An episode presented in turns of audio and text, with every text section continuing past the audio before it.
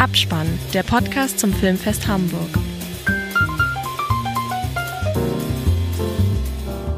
Willkommen zur dritten Ausgabe vom Abspann, dem Podcast vom Filmfest Hamburg.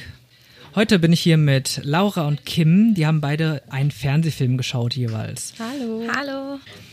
Kim hat einen der wahrscheinlich äh, beliebtesten Krimireihen geschaut, und zwar den Tatort aus Hamburg.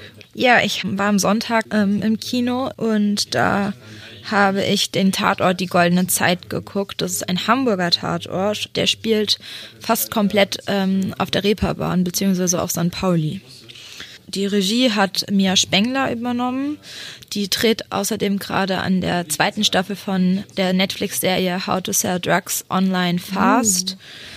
Und ähm, ja, der Tatort ist ja in der Hauptbesetzung aktuell. Der Hamburger, das Hamburger Team ist, sind ja gerade Wotan Wilke Möhring und Franziska Weiß. Ich will immer Franziska Groß sein, weil sie ja äh, Julia Groß in der Serie spielt und er spielt Thorsten Falke. Genau. Der Tatort ähm, hat noch kein Sendedatum, aber soll im Frühjahr 2020 gesendet werden. Schaut ihr beide denn Tatort regelmäßig? Ja. Ja, ich auch. Ich bin Ja. ein großer, großer Tatort-Fan. Ich ja überhaupt gar nicht. Ist es denn bei euch auch so in der Familie schon immer so Tradition gewesen, dass man sich da sonntags vor dem Fernseher versammelt und dann den Tatort zusammenschaut? Nee, also bei mir tatsächlich nicht.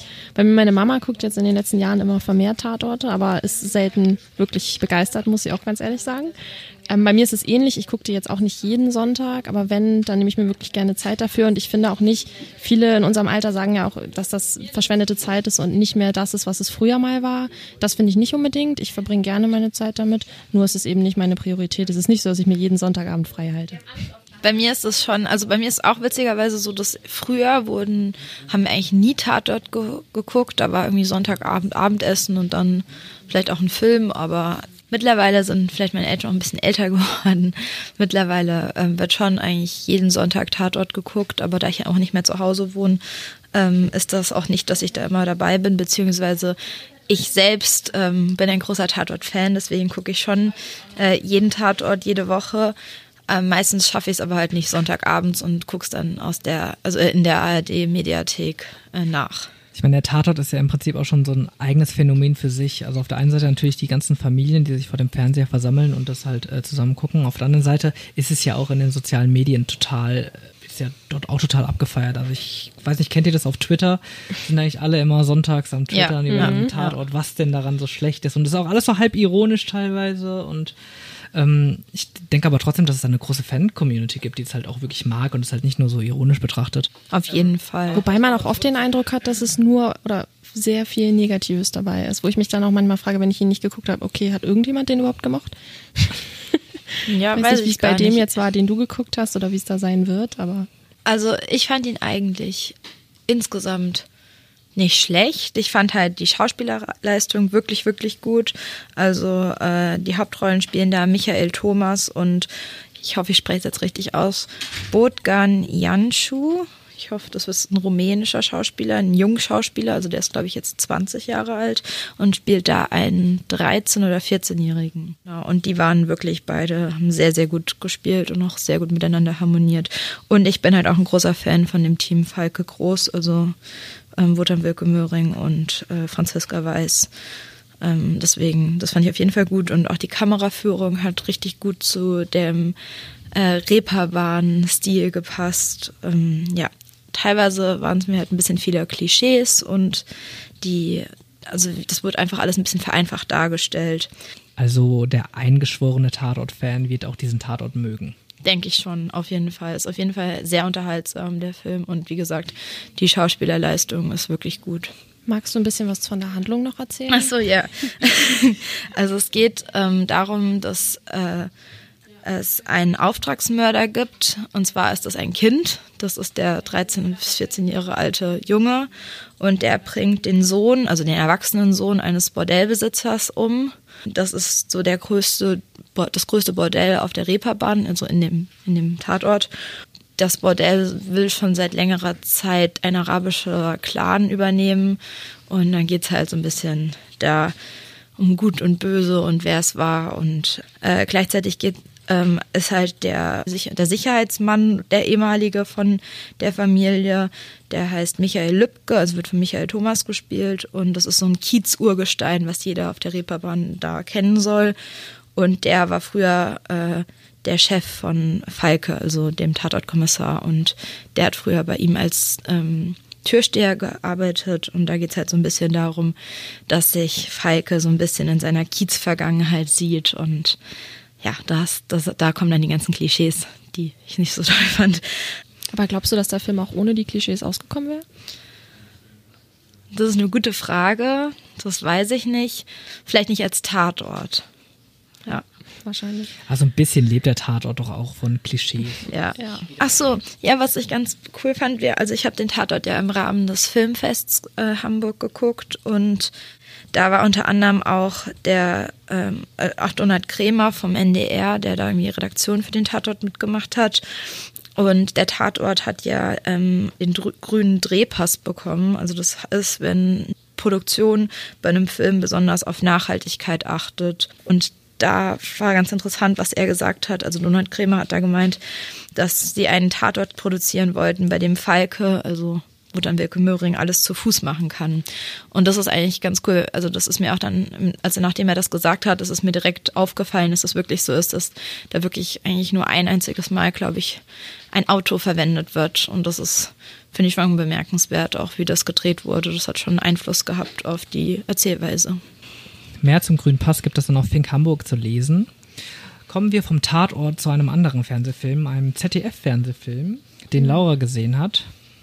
Und ähm, ich will schon mal so viel vorwegnehmen. Laura fand den Film nicht gut, oder wie war das? ja, also ich möchte ihn nicht komplett kaputt machen, aber er war für mich jetzt nicht wirklich ein Highlight. Äh, der Film heißt Irgendwas bleibt immer.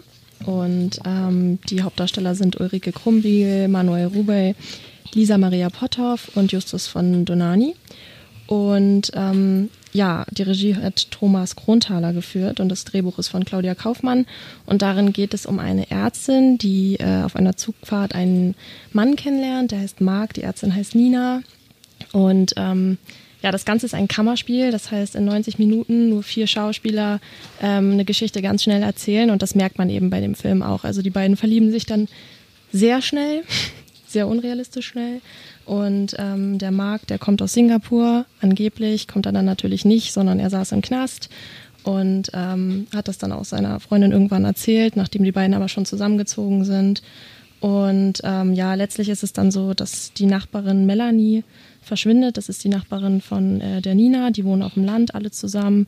Und ja, dann wird natürlich Marc verdächtigt, und es ist einfach von vornherein in dem ganzen Film schon für jeden, der den Film sieht, klar, was passieren wird. Also das, was Kim vorhin schon meinte mit dem Vorhersehbaren, ist in diesem Film einfach so offensichtlich, dass es schon fast wehtut, meiner Meinung nach. Nichtsdestotrotz, alle Schauspieler haben ihre Rolle wirklich toll gespielt.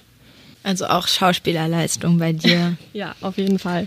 Also auch da kann man natürlich dann wieder meckern und sagen, warum spielt denn Justus von Donani schon wieder äh, den Bösewicht? Weil irgendwie fragt man sich dann auch da, gut, macht das das Ganze nicht noch vorhersehbarer? Aber ja, schauspielerische Leistung ist auf jeden Fall top. Was fandest du denn, was hast du denn Positives mitgenommen? Weil irgendwas bleibt ja immer. ja, ähm, ich fand die Kameraführung, Kameraführung toll. Ähm, es waren viele Drohnenshots, das hätten vielleicht auch ein bisschen weniger sein können, aber da merkt man natürlich auch die Freude an der Kamera. Ähm, was ich lustig fand, war, dass sehr viele Slow-Motion-Shots dabei waren, was ich persönlich so im Fernsehen noch nie gesehen habe. Ähm, irgendwann hatte man vielleicht sogar fast den Eindruck, dass das zu viel ist und das Ganze noch unrealistischer macht, aber nichtsdestotrotz fand ich es toll, dass es überhaupt genutzt wurde.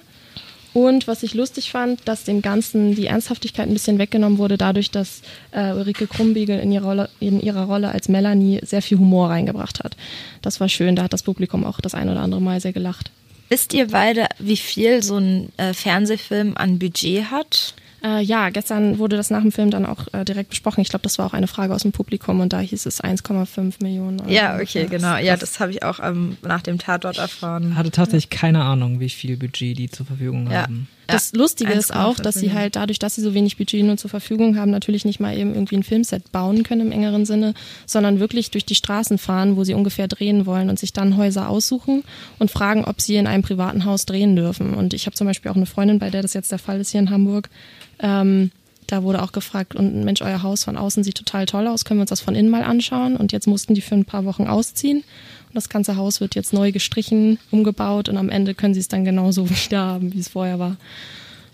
Ähm, hast du da mehr Hintergrundinfos? Also was heißt, sie mussten ausziehen? Das passiert wahrscheinlich schon auf freiwilliger Ja, ja, Basis, natürlich, oder? aber sie können natürlich da nicht wohnen bleiben, während da gedreht wird. Und es ist wirklich so, also jetzt zum Beispiel, sie wohnt da eigentlich nicht mehr, es ist das Haus ihrer Eltern, aber ihr Kinderzimmer wurde jetzt komplett neu gestrichen, ausgeräumt, alles wurde neu gestrichen. Aber es ist natürlich auch so, dass wenn du wieder einziehst, alles genauso wieder sein muss, wie du es vorher hattest. Aber du kannst auch sagen, nö, ich, eigentlich möchte ich gar keine weiße Wand mehr, jetzt möchte ich sie beige. Das geht auch. Oha. Auch Hintergründe, die einen so vorher nicht klar waren. Nee. Spannend, wirklich. Ähm, was ich auch bei meinem Film, den ich geguckt habe, sehr lustig fand, ist, dass das Filmfest beziehungsweise auch der, das ZDF selbst den Film als Psychothriller bezeichnet hat. Und also daran war nun wirklich nichts Psycho, muss ich ganz ehrlich sagen. Es gab vielleicht eine Szene, die etwas eklig war, wo man sich aber auch dann im nächsten Moment gefragt hat, gut, wie echt kann das sein? Weil das war ein Hund, der überfahren wurde und der Dummy war einfach so schlecht gemacht, dass man, im, also alle haben einfach gelacht in dem Kinosaal, das war einfach nicht mehr schön. Ähm, und dann ist es wiederum so, dass äh, die ZDF Film GmbH selbst den Film als Drama bezeichnet und an der Stelle würde ich dann auch zustimmen und sagen, ein Drama ist es auf jeden Fall. Du hattest das im Kino geschaut, hast du gesagt. War das eine Vorstellung für akkreditierte Journalisten oder war das eine öffentliche Vorführung? Eine öffentliche Vorstellung war das, ja. Gab es denn da auch äh, Schauspieler vor Ort oder Produzenten? Ja, am Ende gab es ähm, Applaus für die Kostüme und dann gab es auch den Regisseur, die Drehbuchautorin und ein paar der Darsteller waren da. Also zum Beispiel Lisa Maria Potthoff, die die Hauptdarstellerin spielt, war auch da und Ulrike Krumbiegel auch. Und die haben dann auch auf Fragen kurz geantwortet.